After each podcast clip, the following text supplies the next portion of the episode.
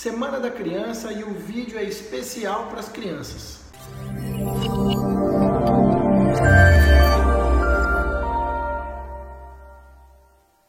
Sabia que existe a escoliose idiopática infantil? A escoliose, ela comete na maioria das vezes adolescentes, mas existe uma parcela da população de crianças, em torno de 5, 6 anos, geralmente meninos, que acabam apresentando escoliose sem uma causa aparente. Ou seja, tem todas as vértebras bem formadas, não é uma criança especial, não tem uma causa que justifique a criança ter essa escoliose. A gente chama essa, esse tipo de, de escoliose de idiopática, quando não tem uma causa evidente.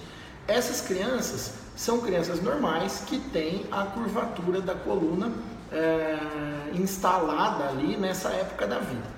Maioria das vezes ocorre com os meninos e maioria das vezes passa sozinho conforme a criança vai crescendo e desenvolvendo.